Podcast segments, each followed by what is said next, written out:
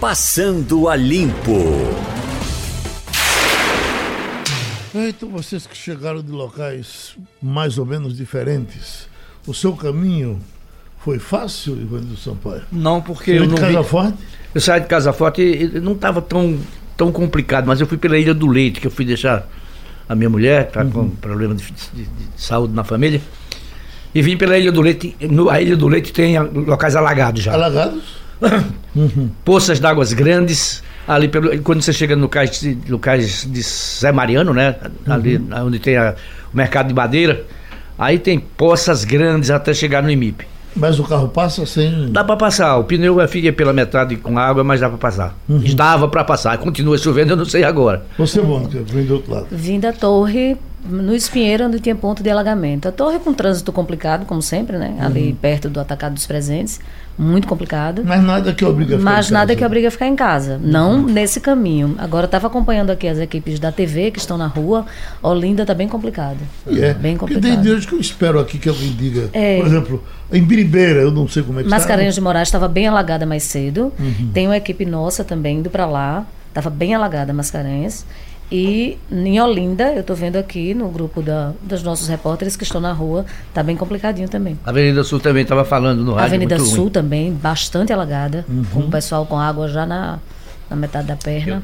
Eu tentei vir pela Agamenon, tudo travado aí. Fui pela Avenida Norte e no finalzinho tem um pouco de empoçamento de água, mas fora isso tava tudo tranquilo.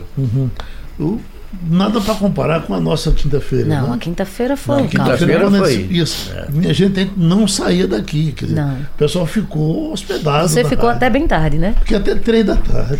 Veja. Depois perdi, perdi o medo e meti o carro na água e deu para sair. eu Você fiquei não na conseguiu redação. sair daqui, a gente não conseguiu chegar aqui. Eu não consegui chegar aqui, Pois eu não é, vim pra cá. muita gente não conseguiu chegar. Na quinta-feira foi tão caótico, eu cheguei aqui cedo e teve uma hora que eu olhei para a redação, é, só tinha eu. Não tinha mais ninguém, porque ninguém conseguia chegar. Você imagina isso nos serviços assim essenciais. Você É. teu parente é, internado no hospital e simplesmente as enfermeiras tiveram que dobrar, porque as que estavam para Não chegar não conseguiam conseguiram chegar. chegar. É terrível. Mesmo A o problema solução- que eu vivi, Jamil. Eu tô com minha sogra internada, minha mulher ficou lá agora de manhã. No, no Alberto Sebe, né? E Exato. ali alagou tudo, tudo, o hospital ficou isolado. Exato. É, a solução nossa, no caso da TV, muito, em muitos casos, foi quem estava no alagamento, fazia vídeo e mandava pra gente, pra gente compor o jornal. Alguns conseguiram chegar e outros não então- conseguiram de jeito nenhum, ficaram ilhados. Coisas assim mais prosaicas que ah, ah, o apartamento de um amigo meu, né? Todo o, o prédio sofreu com a inundação de maneira que prejudicou o sistema de elevadores e ele passou dois dias esperando o conserto e simplesmente o cara mora no nono andar. Não é nem lá no vigésimo e tal. O, o balanço final, Geraldo, você que estava anunciando isso o tempo todo, de, foram nove mortes ou sete mortes? Nove mortes, né? Na minha, na minha informação, Nove são mortes, nove. é. na minha também. trabalha. Alguém me questionou. Não, não foram Por sete, eu digo, olha. Camaragibe, né? Se, se você juntar o Grande Recife. É, Grande Recife, que teve Jaboatão, Camaragibe, não é isso? É. E teve a moça E que- teve a moça aqui no Pina, Do- que foi no túnel, né? né? Ali no, no túnel. Ali é uma fatalidade enorme. Escute, agora contando aqui, é uma coisa que estava me chamando a atenção, há algum tempo eu estou com esse recortezinho aqui para mostrar para vocês. Preso aos 13 anos, jovem espera pena de morte na Arábia Saudita. Murtati é o nome do menino, com 18 anos, O que é que o bichinho fez? acusado por crime que teria cometido quando tinha 10 anos. Ele foi preso para prisão perpétua. E. eh, eh, não, para prisão perpétua não, para guardar a idade de. Para ser executado? para ser executado. Diz que o pessoal de direitos humanos está protestando, porque eh, nada pior do que uma criança porque cometeu um crime ter que ser morta também. Eu procurei ver aqui se ele matou alguém e tal. Eles não dizem. A Arábia Saudita não é bem um exemplo de, de democracia, país, de né? democracia e muito menos de respeito aos direitos humanos, né? Então.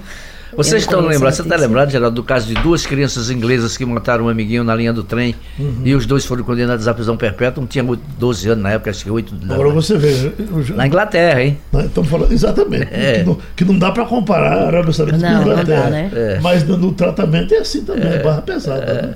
É linha dura. Né? Pois é. Então, esse menininho aí para você ficar com a foto dele de Deixa eu lembrança. olhar. Aí, cadê? Leva pra casa.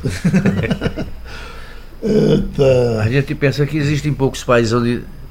E tem, perdão, tem muitos países que ainda mantêm a pena de morte. Principalmente na, no, na Ásia, né? Na, naquelas regiões ali, tudo e tem pena de morte ainda. Não sei se a União Soviética, a antiga União Soviética, a Rússia, é, ainda mantém a pena de morte. Mas quase todas as repúblicas que compunham a, a Federação Russa, na época, a Federação da República Socialista Soviética, quase todas tinham a pena de morte. Uhum. Olha, estão cobrando a gente aqui um balanço da greve de sexta-feira. A, a, greve de sexta-feira não aconteceu nada do que poderia. estava sendo anunciado. Porque o grande problema de cobrir greve é que você tem um, um, um, uma maratona de informações vinda dos sindicatos. Uhum. Essa é a pretensão do sindicato. O problema é saber se depois se confirma. Então, nós não tivemos paralisação de bancos, que em algum momento chegaram a anunciar. Uh, os ônibus não pararam, as pessoas. Pararam na é. metade do. Na metade do dia ali. Por, por volta de meio-dia. Não teve. Não, parou. Não paralisação total, não. Total voltou a funcionar. Não, voltou a funcionar, é, mas é, eles pararam ali por volta do meio-dia, a gente deu isso no noticiário. Ah, os serviços públicos que já era de se esperar, né? Que já parariam, escolas. O comércio funcionou normalmente? O comércio funcionou. Eu, aqui no Recife, especificamente, pelo menos do que a gente cobriu, a, ma, a manifestação ela ganhou corpo mais à tarde, né? Depois final da tarde. final né? da tarde, é. que ela ganhou corpo. Mas os serviços que pararam foram aqueles. Escolas pararam, uhum. é, serviços públicos, né? Aqueles que já, já, já tinham anunciado. O é metrô uma... trabalhou naquele esquema de, é. de operação no horário de pico, né? Que é e depois uma espécie parou. de happy hour para o servidor público às nossas custas, né? De jeito ali enforca o Bom, final do dia. É um direito constitucional, é. tá lá, né? Então todo mundo já, já havia anunciado. A greve era legal, foi avisada com tempo. Né? Exato. Né? Então, e os serviços essenciais não pararam. Mas o, não... o, efeito político me parece que não foi o esperado, não. Sério. Você, é, não sei qual você, foi. Pelo menos não vi. Milhões de desempregados, mobilizar gente para. Você é, imagina. É. é você teve aqui por um bom tempo um certo de conluio entre sindicato de rodoviários e governo. O sindicato deixava, eh, autorizava a paralisação, o Estado relaxava e aí saía um aumento, o povo pagava pelo aumento da passagem. A partir do momento que vem a pressão da população no governo para não aumentar a passagem, essa coisa agora acontece com um pouco mais de, de cuidado. Né? E o, o sindicato também deu um grito de liberdade. Né? Ele passou um tempo enfronhado com a CUT, e o pessoal também chegou a indicar a gente, mas chegou uma hora que eu disse, olha, a gente, especialmente naquele período de Dilma, em que eles convocavam greve para servir a agenda política dos partidos de, de esquerda. E perceberam, olha, isso não é o nosso interesse, nosso interesse é defender a categoria, ouviu, e se afastaram. Se você ouviu o depoimento do, do líder lá dos metroviários, era exatamente isso. Exato. Era uma paralisação contra o Bolsonaro. E eu, e eu fico sem transporte. E Bolsonaro vai de carro. É, é verdade. O, o, o editorial de sexta-feira do Estadão foi maravilhoso, maravilhoso. Eu pudesse assinava assim embaixo, ele dizendo exatamente isso. Existem, existem canais para essas pessoas se manifestarem, existem os representantes políticos lá no Congresso para elas se manifestarem, defenderem o que interessa. Só, só que não tem voto, e não tem voto, meu amigo, vai dançar, vai passar a reforma. É, então, na prática, para que serve? Só para fazer alarido político, fazer joguete político, usando a população, quem mais precisa. E talvez o servidor precisasse aprender que a estabilidade dele não é usada para ele fazer greve, para trabalhar contra a população, né? A população... Mas olha, aí tem uma, uma coisa que o seu Bolsonaro, com o seu voluntarismo, podia ajudar muito. Existe lá um decreto que é, determina, o que deveria determinar a punição para o sujeito que não desse produtividade, porque em troca da oferta da garantia de emprego permanente, ele tinha que ter produtividade. Então, como ninguém cobra, não acontece nada. Isso é, isso é a realidade que nós temos hoje no Brasil. Uhum. Os servidores não têm compromisso algum, uma boa parte.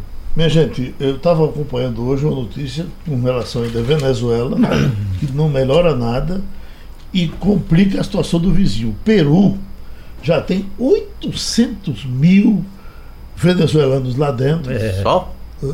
800 é, é, mil.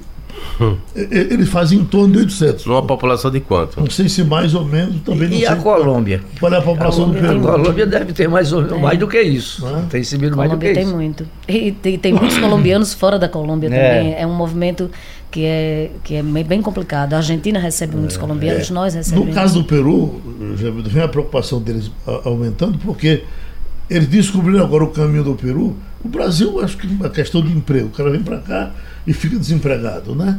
Vai, ah, ah, parece que o Peru está numa situação administrativa mais ou menos.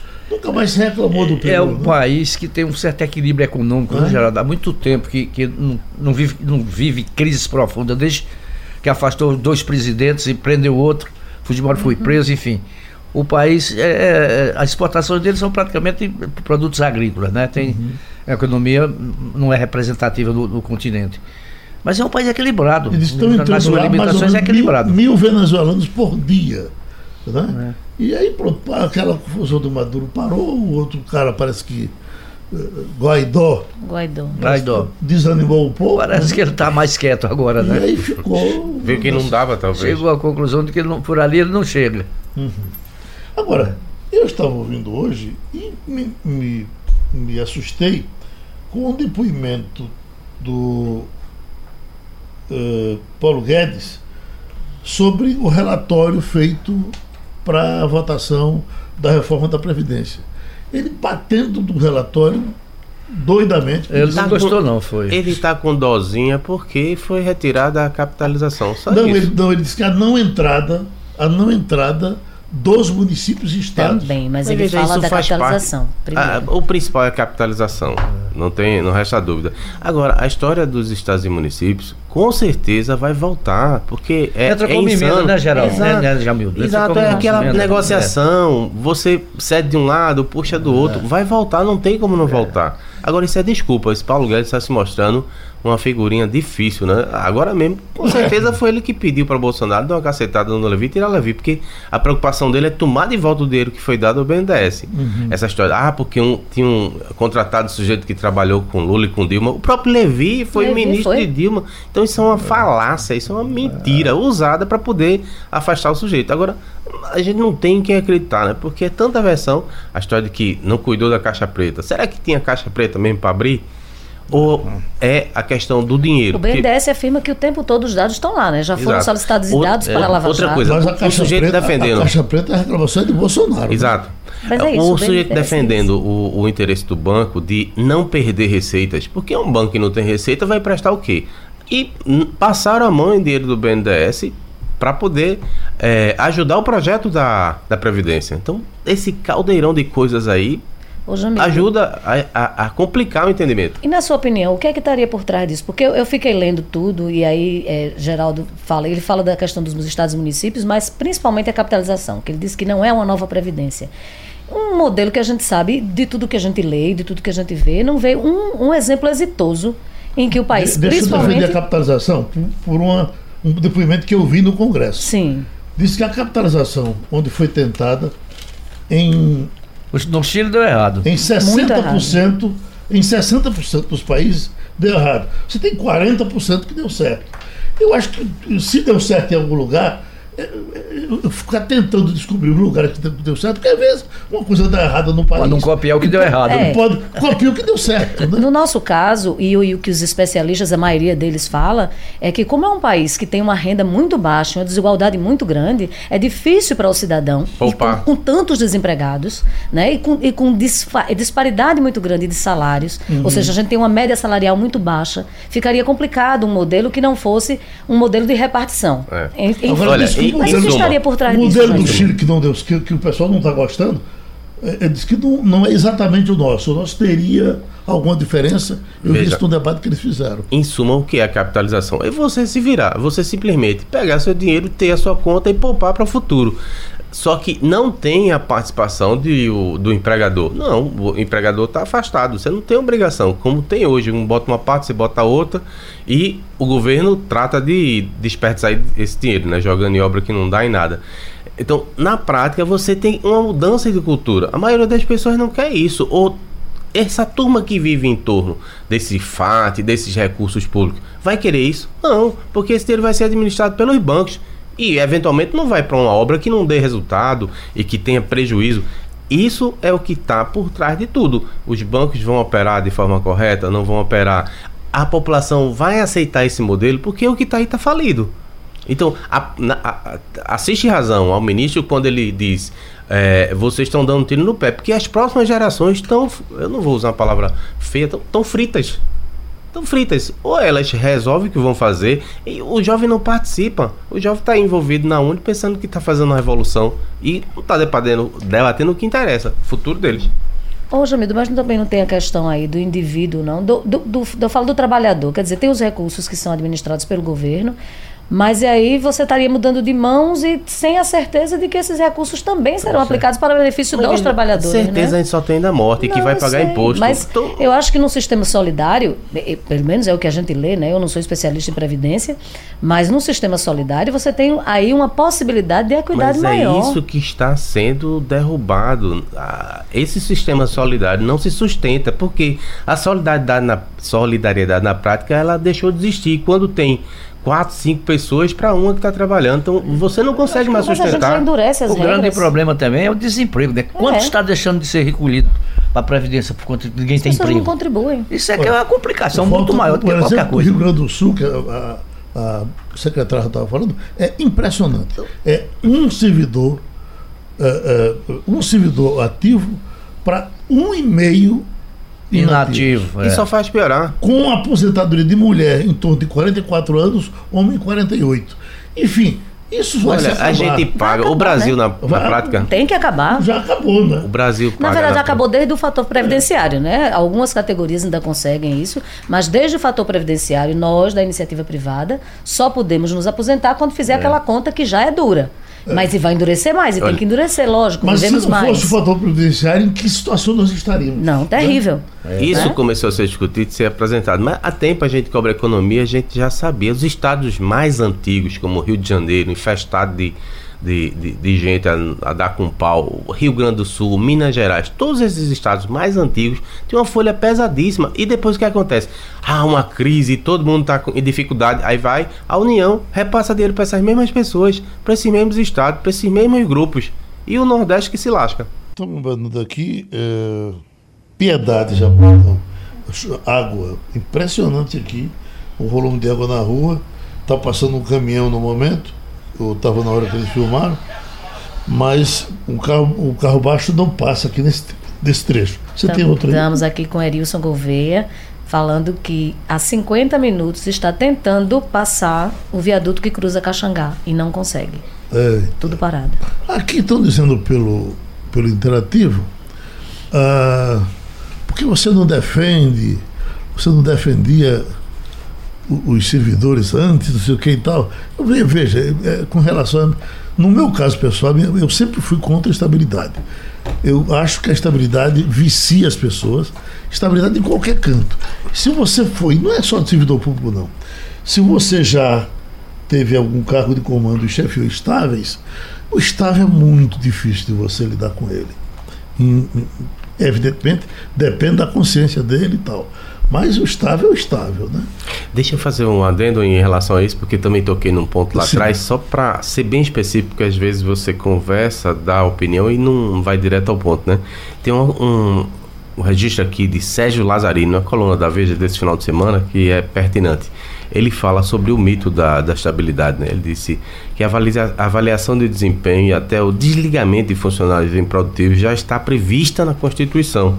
A emenda constitucional número 19 de 1998 estabeleceu que como condição para a aquisição da estabilidade é obrigatória a avaliação especial de desempenho e que há possibilidade de perda de cargo, abre aspas, mediante procedimento de avaliação periódica e desempenho na, na forma da lei complementar. O problema é que essa lei complementar nunca foi aprovada. Daí a gente está estimulando, seu Bolsonaro, você é tão vo- voluntarioso, vá, vá em frente. E tem no Senado, o blog já chegou a escrever sobre isso, e é uma das matérias que tem mais repercussão. Um projeto de lei já aprovado na Comissão de Constituição e Justiça, tornando isso lei, né? Tornando ah, obrigatório que haja o a Avaliação. a avaliação para poder, se o sujeito não estiver rendendo, voar. Como é que você recebe e não trabalha? Você, você matou o discurso aqui do nosso amigo que chegou pela, pela internet. Era você falando, eu vendo aqui a reclamação dele e olhando para sua carinha. Beijo. É, é Alvimar da UR7. Ele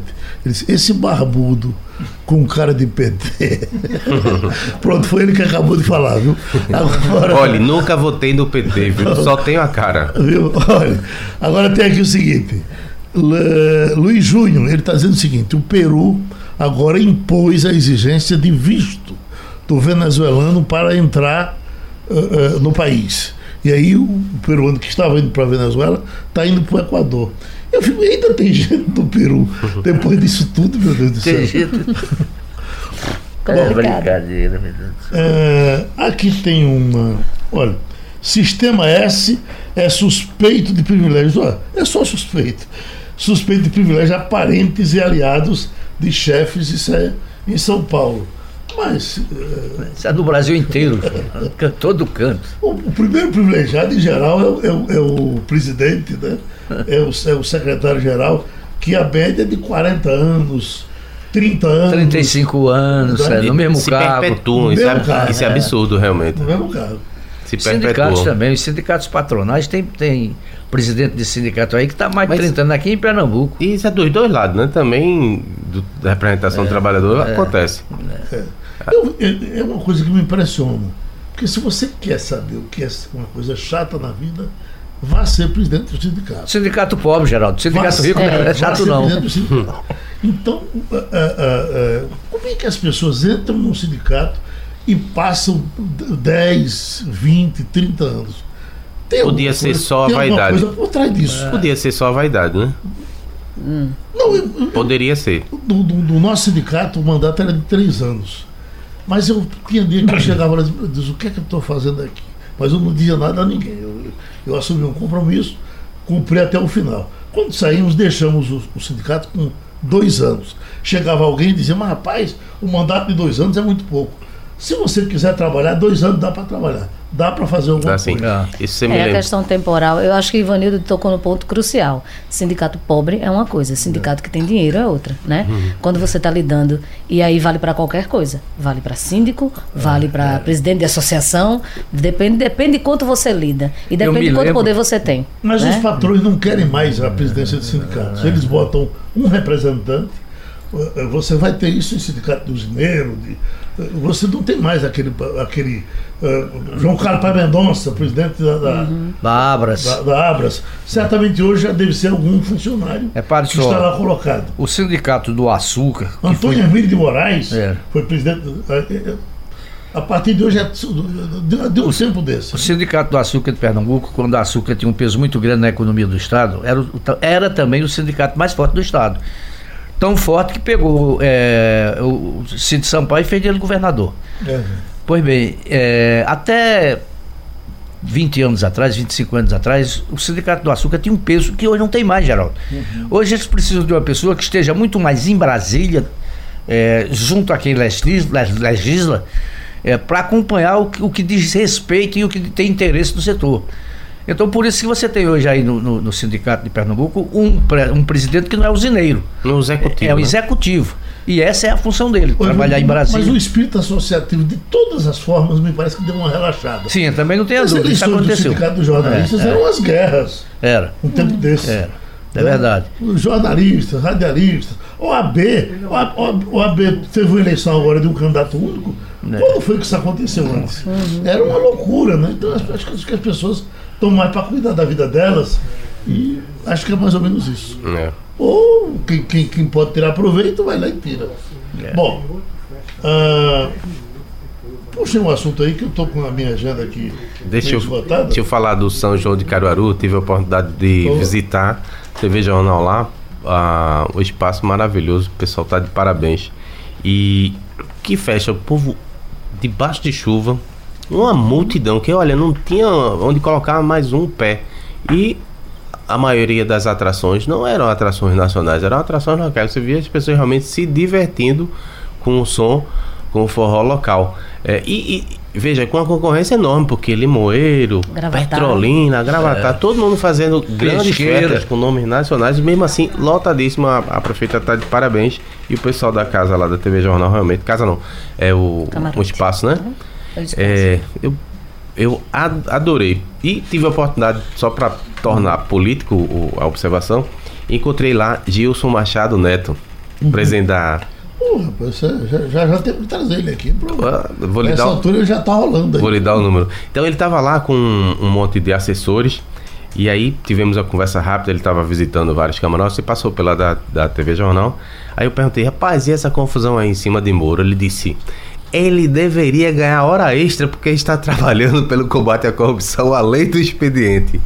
E aí f- deu entrevista também lá na TV Jornal, depois estava conversando com a prefeita, ele inclusive fez um vídeo dela para mostrar a animação e mandou para Bolsonaro, né? Ele é amigo Falar nisso, próximo. E disse Hoje é que a prefeita é. está muito bem. Na, na- na- Ela é muito competente. tá muito- Raquel, Tudo que faz, É. ela começa e termina, e termina logo. Diz que hoje, hoje estava marcada, esquece que é hoje, Geraldo- ah, Jam- Jamil, da posse de Antônio Campos na presidência É hoje, da é hoje, Fundação, sim. com a presença do ministro, né? no ministro da O Educação. ministro da Educação. será que- Weintraub. É. É. Tá vendo? Significa confusão no ar. eu, eu acho também, é com os protestos, mas. Será que ele vai gravar algum Agora, vídeo? uma coisa também que chamou a atenção de Caruaru nesse fim de semana é a comemoração dos 100 anos do Central do Caruaru. Ah, ah, teve uma, uma caminhada na rua enorme e está tudo. Quer dizer, a, atenção Central, aproveita a chance, inventa uma promoção aí, um marco. É Em verdade. cima desses 100 anos, porque Caruaru se ligou no Central, acho que descobriu. Eu tenho esse patrimônio aqui ah, há- Uhum. há 100 anos. E está uma coisa muito interessante. E Deixa, deixa o a Helena já está na linha, mas eu tenho. Me pediram uma gravação sobre o Central de Caruaru. Eu cobri federação eh, eh, de futebol. E quando eu cobri a federação, o representante do Central de Caruaru era Alcides Lima. Lembro do nome, Geraldo. Alcides Alcide Lima, Lima. era uma valentia sem tamanho defendendo o Central. Luiz Lacerda era o presidente. E Rubem Moreira, o presidente da federação, todo poderoso. E a segunda-feira era o dia das brigas da federação, porque tinha o jogo do domingo. E, em geral, o Central era roubado, porque o, o, o Náutico Santa Cruz Esporte tinha um privilégio nas arbitragens. E um, uma das segundas-feiras, Alcides entrou na federação. O Moreira era conhecido por dizer palavrão, né? E aí Rubem- eh, Alcides entrou e bateu na mesa de Moreira assim. Eu tava, eh, cheguei cedo, bateu na mesa, Rubens, você só tem ladrão aqui, Rubens. Eu quero dizer para você, Rubens, seus juízes são uns porras. Aí o disse, Arcide, Arcide, olha o palavrão, Arcide. As moças estão aí. Aí, secretária de, de, de. Aí eh, ele disse: Rubem, essas tuas moças são tudo puta. Rapaz, como é que o cara faz aquilo? Isso há, há, há 40 anos passados. Se chama cólera, né? Vamos, vamos conversar com a Helena Cantanhede e vamos entrar, Wando, logo mostrando esse depoimento de Bolsonaro que nós separamos, que mostra a, a forma eh, da demissão ou do pedido de não ficar mais de Joaquim Levy. Escute aí. Eu já tô por aqui o Levi. Falei para ele, demita esse cara segunda-feira ou eu demito você sem passar pelo Paulo Guedes. O governo tem que ser assim. Quando bota gente suspeita em cargos importantes e essa pessoa, como o Levi, já vem há algum tempo, tá? Não sendo leal àquilo que foi combinado e aquilo que ele conhece a meu respeito, ele tá com a cabeça prêmio já tem algum tempo. Essa é a minha pergunta. Eliane Cantanhede. Geraldo. Bom dia, colegas ouvintes. Olha, vamos combinar que é uma forma, é, digamos, peculiar de governar e de demitir as pessoas. Porque o presidente Jair Bolsonaro, ele já demitiu pela imprensa, aliás, é, não foi nem pela imprensa, é, foi pelo Twitter e um Twitter do filho dele. Foi assim que ele demitiu o Gustavo Bebiano da Secretaria de Governo e o Gustavo Bebiano não era um qualquer. Foi um homem que foi muito próximo, muito leal ao Bolsonaro na campanha, enfim, que tinha um cargo no Palácio do Planalto e foi demitido por um Twitter do filho do presidente. Depois, o presidente também dos Correios foi demitido pela imprensa. No café da manhã de quinta-feira, o Bolsonaro disse: Ah, eu vou demitir o presidente dos Correios, que vem a ser um general, o general Canha Lima. Ou seja, é, o presidente Bolsonaro gosta de demitir os outros pela imprensa. E no caso do BNDES, é, domingo, tava ali, estavam ali os jornalistas, ninguém perguntou nada, ele já foi falando, por que, que ele não pegou o telefone e não demitiu o Levi? Pegava o telefone e dizia, ah, Joaquim Levi, muito obrigado, até logo, passe bem. Não, demitir pela imprensa é humilhante, é desleal, né? E cria cicatrizes. Para que fazer esse tipo de coisa? O presidente do BNDES tem um cargo-chave. Ah, o BNDES é um, o principal banco de fomento, não apenas do Brasil, mas da América Latina. É poderosíssimo, tem muitas pontas no exterior. Enfim, para que fazer isso? E depois, o presidente da Câmara, o Rodrigo Maia, já se, se disse perplexo com isso. O Armínio Fraga, que foi presidente do Banco Central, disse: Eu nunca ouvi falar nisso. Economista é mais ou menos como diplomata, trabalha para o Estado, não trabalha para um governo X ou governo Y, é, enfim. É, é muito estranho tudo isso. E aí a gente lembra né, que o Rodrigo Maia já tinha brigado com o Paulo Guedes na sexta-feira e já tinha dito que o governo é uma usina de crises. O presidente poderia demitir o presidente do BNDES, mas ele, ao fazer pela imprensa desse jeito, assim, eu batendo feito, eu mando, o presidente manda, ele cria crises contra ele mesmo. É uma forma de governar muito diferente. A gente está tentando entender e aprender, né? Olha, Annelice, isso é a dificuldade de conseguir quadros decentes e dignos, porque ninguém está para se submeter, gente com, com, com voz e vez não está disposta a se submeter a esse tipo de coisa, não é? É, é muito difícil. Uhum. Quem é que vai se submeter a isso? Exatamente. Né?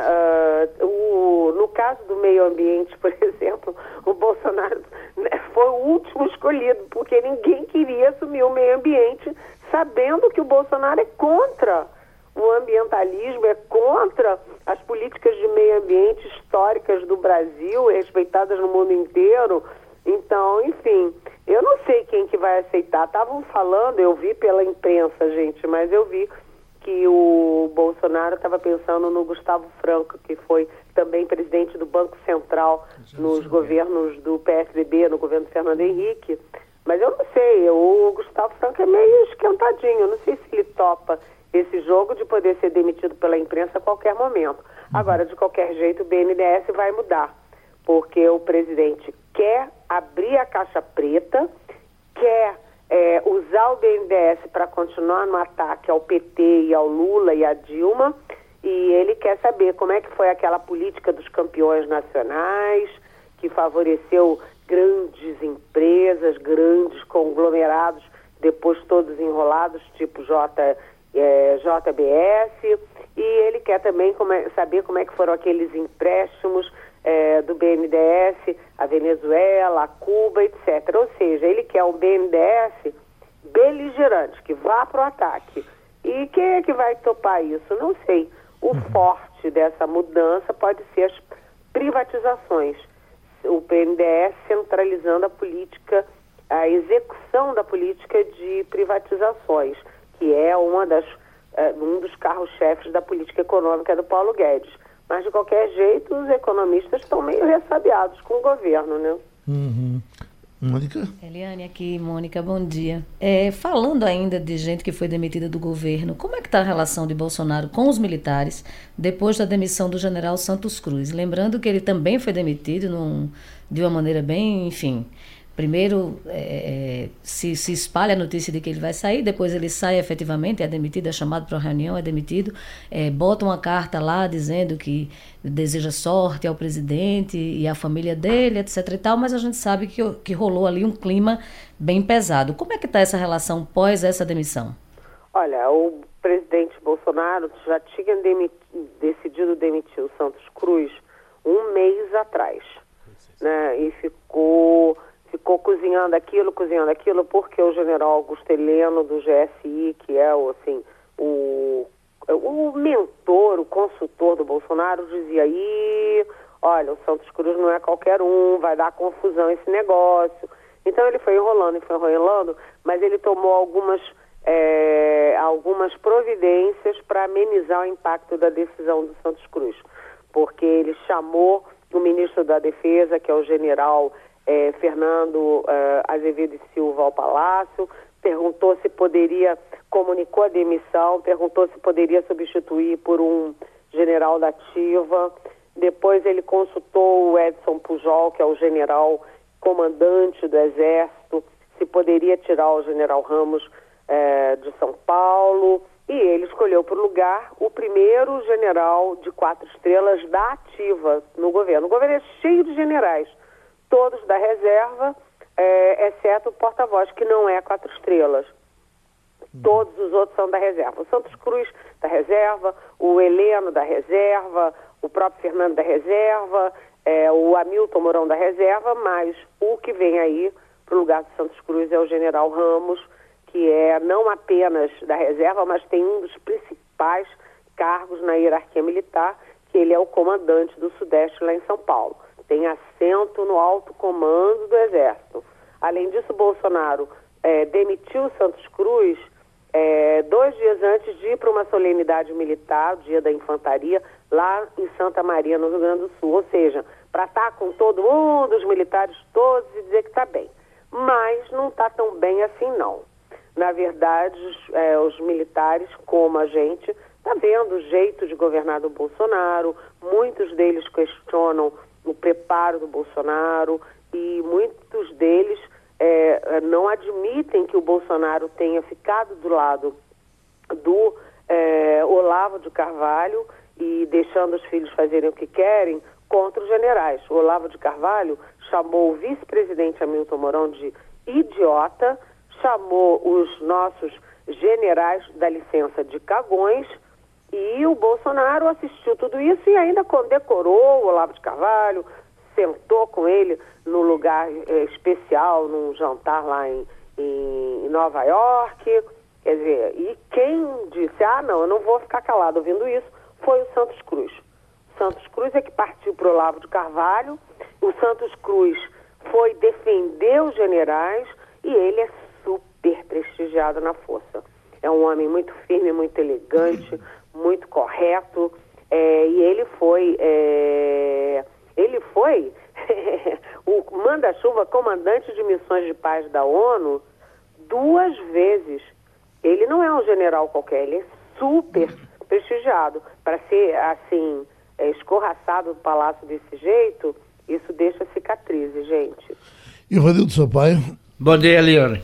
Me diga uma coisa, como é que o mercado e o próprio mundo político têm visto é, muitas intervenções é, do governo, do presidente da República, na parte de Paulo Guedes. Como é que Paulo Guedes tem aceitado passivamente tudo isso? Olha, ele não tem aceitado é, passivamente, não. O Paulo Guedes é, tem uma meta. A meta dele é a reforma da Previdência e tirar a economia do buraco. E ele, ele é muito bolsonarista, ele é muito próximo. Ele perdoa tudo. Eu achei, sabe, o, a, deselegante o Bolsonaro ontem dizer: ah, não vou nem falar com o Paulo Guedes. Né? Eu já demito o Levi, não falo nem com o Paulo Guedes. É uma deselegância com o ministro, mas o ministro, é, todas as manifestações dele depois disso têm sido a favor do presidente, contra o Levi, ou seja, ele está muito fechado com o presidente, mas ele é, pisou na bola quando ele partiu para cima do Congresso dizendo que o Congresso cedeu as, ao lobby e abortou a reforma. O Rodrigo Maia, é, que está aí defendendo a instituição, foi para cima dele, né, do Guedes, e chamou o governo de usina de crises e teve o apoio do Fernando Henrique Cardoso, porque o Fernando Henrique disse que, que o Maia brilha na escuridão. Ou seja, é, o Maia é o defensor, porque a gente lembra que essa, esse grupo ideológico de direita profunda é, diz que está lutando contra o sistema. O sistema é, é, Câmara, Senado, Supremo e mídia, né? As instituições.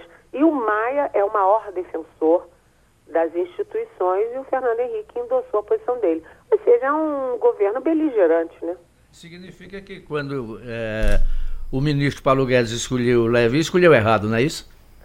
ele disse, ele é porque, na verdade, o, o Joaquim Levi foi ministro é, da, da Fazenda da Dilma Rousseff. Né? E quem escolheu o Levi para o BNDES, quem avalizou, foi o Guedes. E o, o, o Bolsonaro nunca engoliu isso e na primeira oportunidade, puf, e o Guedes engole calado. Você nunca viu o Guedes se contrapondo ao Bolsonaro, nem o Guedes reclamando do Bolsonaro, nem em bastidor.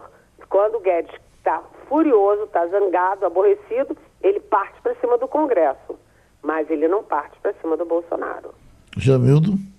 Bom dia, Eliane. Olha, é, o MBL, se não me engano, não sei se eu venho para a rua, estão convocando uma manifestação a favor de Moro para o dia 30 agora.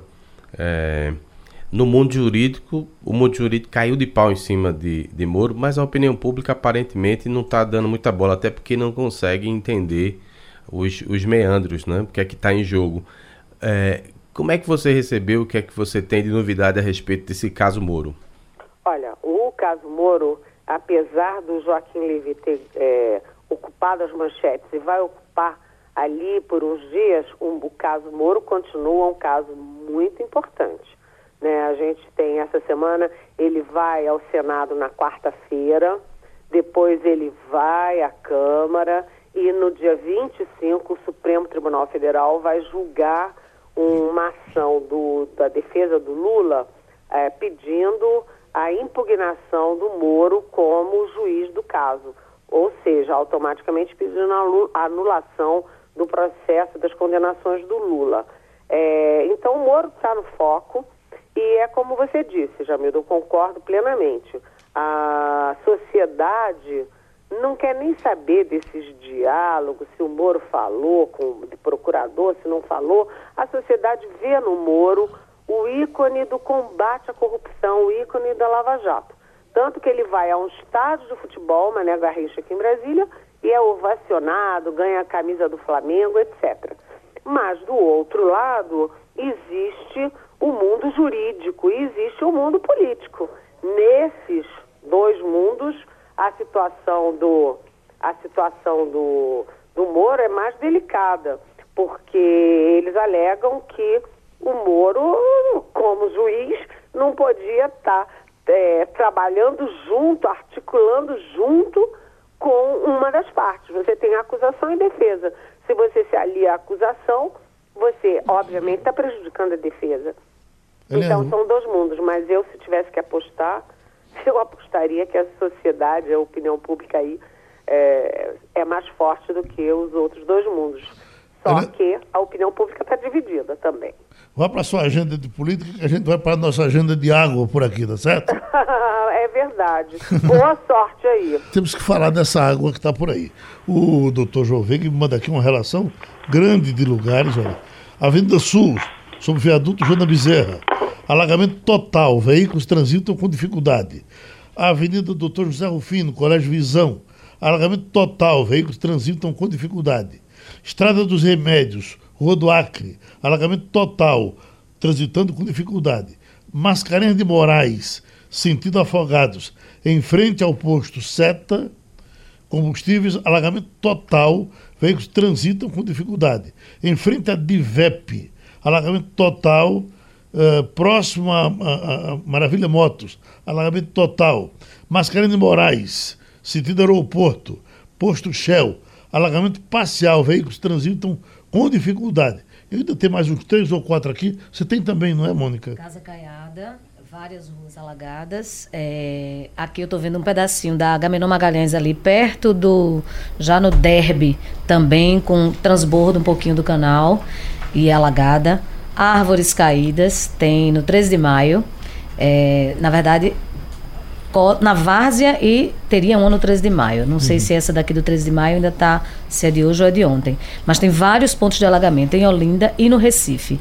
Rua Imperial e Avenida Sul também com alagamento. Opa, Pac, agora nós estamos com o doutor Gilberto Queiroz, que é gerente de monitoramento das barragens. Eh, doutor Queiroz, nos disseram, me disseram na, na, na quinta-feira que teria chegado muita água para Botafogo e Botafogo estava tava já preocupando a Compesa. É verdade? Deu para juntar água em Botafogo? Olha, bom dia. Bom dia. A todos. Ainda não. Botafogo, no, no, a, na zona da mata, no geral, ela já começa a mostrar o reflexo dessas chuvas. Mas, Sim. como está começando agora, ainda não dá para ver um, um aumento significativo. Jucazinho nada também, não é? Jucazinho também não. A Serra Azul lá de, de Palmares. Olha, Cerro Azul é, um, é uma situação particular. Ela está com as comportas abertas porque ela é uma barragem em contenção de cheias. Mas ela sempre, sempre cai água na sua bacia de contribuição. Mônica. Queria falar um pouquinho do que é que a gente pode esperar para hoje e amanhã. A gente viu ontem um dia de chuva inteiro, praticamente sem trégua. Ele é só das barragens. Ah, viu? tá, só das barragens. Não, mas enfim, a gente tinha uma previsão de que seria chuva é, moderada hoje e que seria dissipar durante o dia. O senhor tem essa informação e em que isso, é, essa chuva, e nesse volume todo, pode auxiliar nesses reservatórios, ou seja, em aumentar o volume desses reservatórios? É, olha, aqui a nossa gerência é, como é, o próprio falou aí, é de monitoramento de rios e é, reservatórios e fiscalização. Sim. Mas a gente ouve aqui nos corredores e o aviso meteorológico que foi dado ontem, ele foi renovado até hoje de meio-dia. Então provavelmente vai, vai, a situação vai ficar mais moderada hoje, não vai ser tão intensa como ontem.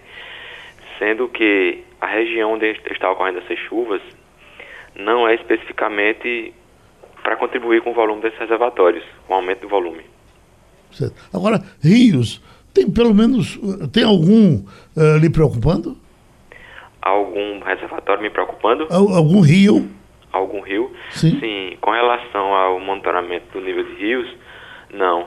Somente na quinta-feira passada é que nós emitimos alerta de risco de inundação, mas durante esse fim de semana não.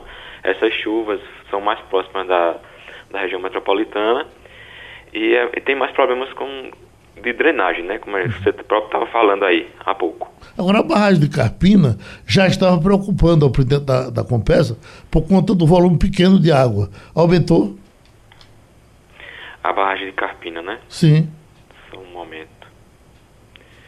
A barragem de Carpina tem um aumento de volume, mas não é significante. Uhum. Oi, Jamildo. Olha, é uma pergunta assim mais geral, não sei se bate no seu área específica aí, mas eu vou fazer. Eu moro nessa cidade há 54 anos, fui enviado para cá, né? E é, era muito comum, todo mês de junho julho tinha muita chuva, o que não é comum essa, essa intensidade. Agora, isso está relacionado possivelmente com a urbanização, porque você tem muitas áreas impermeabilizadas, ou realmente o regime de chuvas ele se alterou enormemente?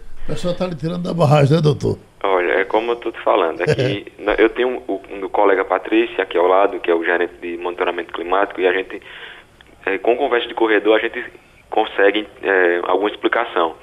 E a gente vem percebendo que está havendo uma concentração das chuvas. É, tá, tá, meio, tá meio atípico a distribuição, da, a distribuição das chuvas, tanto no mês como na forma como ocorre as chuvas. Ela está ocorrendo, no, ocorrendo num espaço mais curto. Aí provoca esse, esse impacto maior, esse distúrbio maior. Uhum. Mas o grande destaque é que nós tivemos, com toda essa água, nenhuma alteração nas barragens e nenhum rio com muita água, não é isso? Por enquanto não, porque como todo mundo tá, deve estar percebendo, o período chuvoso ele começou mais tarde, né? A gente já começa é, a, a evidenciar na zona da mata um aumento, um leve volume de algumas barragens. Mas como está muito no início, a gente ainda espera que aumente né, significativamente. Para o agreste, a gente ainda não vê nenhum, nenhuma diferença em relação aos meses passados, ou seja, a chuva está começando agora mesmo. E o sertão, como já passou o período chuvoso, a gente percebe que houve algumas barragens que até seguraram água, que conseguiram aumentar o volume significativamente. Doutor Gilberto, muito obrigado. O nosso tempo aqui estourou. Termine o Passando a Limpo. Acabou Já- passando a limpo. É, cabra baixo. Passando a Limpo.